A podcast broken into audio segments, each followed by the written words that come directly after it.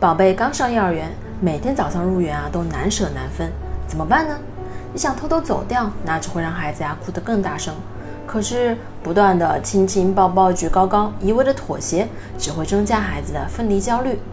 你一定啊要学会坚定，并带着微笑跟孩子说再见。不要让孩子呀发现你眼里的悲伤，那孩子只会觉得上幼儿园是非常痛苦的，连妈妈都要哭了。我会和儿子说。等你啊睡午觉起来了，吃完了点心，妈妈就会来接你了。你不要和孩子说“我四点就来接你哦”，具体的时间，这个年龄段的孩子呀他是不能理解的。